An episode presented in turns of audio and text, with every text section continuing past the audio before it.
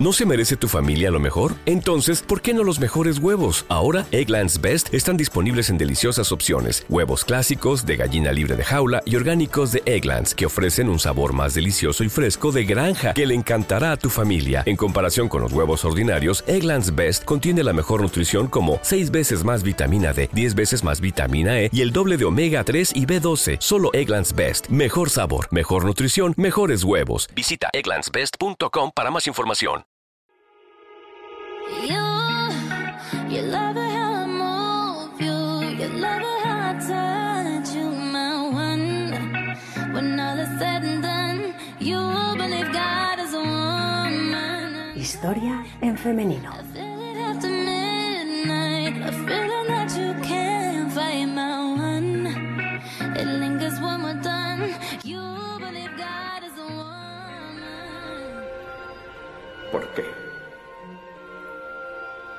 Hay algo rondando en mi alma que no consigo comprender. ¿Y qué hay de mi alma? Tengo alma. Toda esta última parte la olvidaste. ¿Quiénes eran las personas de las que estoy compuesto? Buenas personas, malas personas. Materiales, nada más. Te equivocas.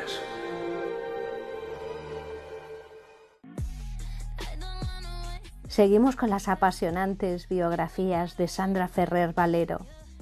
¿Quién no conoce la historia de Frankenstein? Su libro, su película. Ya sabéis, la historia de Frankenstein es una historia macabra en la que Víctor, un joven ávido de conocimientos científicos, se obsesiona por lograr el mayor reto posible en el mundo científico, dar vida a un cuerpo muerto. Sin duda, fue un libro que marcó una época.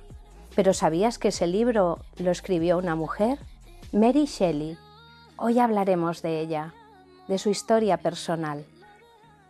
La muerte estuvo muy presente en la vida de Mary Wollstonecraft, conocida universalmente como Mary Shelley, la creadora de Frankenstein. Su madre, tres de sus hijos y su marido desaparecieron de su vida prematuramente. Mary Shelley nació en Somerstown, Londres, el 30 de agosto de 1797, en el seno de una familia de librepensadores. Su madre, Mary, era una escritora y filósofa defensora del feminismo. Su padre, William, también era filósofo, escritor y periodista. Pocos días después de nacer, Mary perdió a su madre, a la que veneraría a lo largo de su vida. Su padre se haría cargo a partir de ese momento de su educación y la de Fanny, hermanastra de Mary por parte de madre. A pesar de sus problemas económicos, William dio a su hija Mary una buena educación, excepcional incluso para su época. Durante un tiempo, su formación estuvo a cargo de una institutriz para posteriormente pasar una breve temporada en un internado.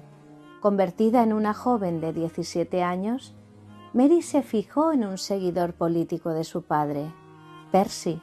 Este era de origen aristocrático. Era un escritor de tendencias radicales que había renegado de su clase. No solo eso, cuando Mary inició su relación con Percy, este ya estaba casado. A pesar de eso, Mary siguió adelante con su romance, instalándose temporalmente en Francia. De vuelta a Inglaterra, el rechazo social fue absoluto y las desgracias se sucedieron. Mary, que estaba embarazada, perdió prematuramente a su hijo. Las deudas les ahogaban. Recibieron un fuerte rechazo por parte de su padre y tuvieron que sufrir la responsabilidad del suicidio de Harriet, la verdadera esposa de Percy. A pesar de todo ello, en 1816 contraían matrimonio. Tras su primer embarazo frustrado, Mary hubo de sufrir la pérdida de dos hijos más. Solamente uno, Percy Florence, permitiría a Mary ejercer como madre.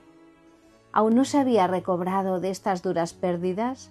Poco tiempo después, en 1822, Percy se ahogaba en una violenta tormenta en la bahía de la Especia.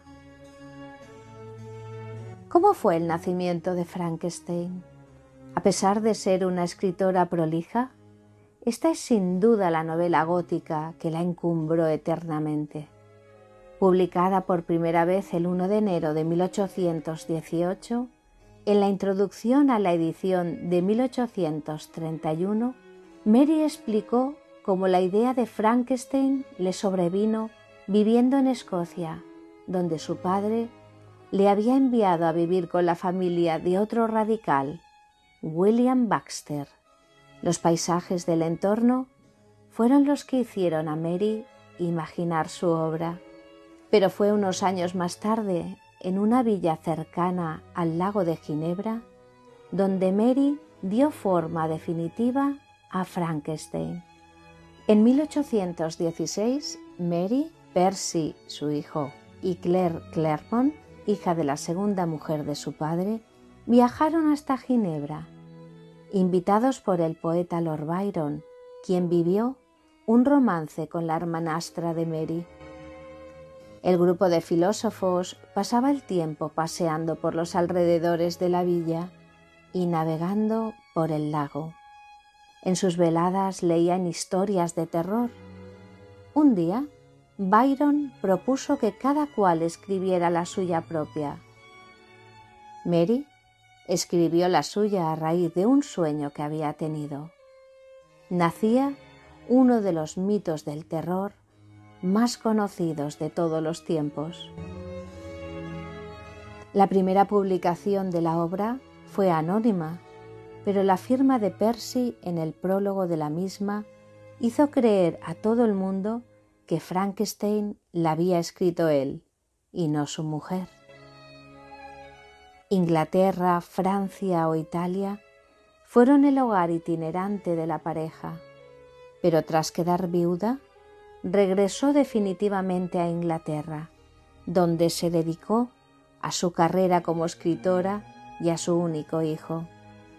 Los últimos años de su vida fueron un camino de sufrimiento causado por un tumor cerebral que terminaría con su vida el 1 de febrero de 1851. Tenía tan solo 53 años.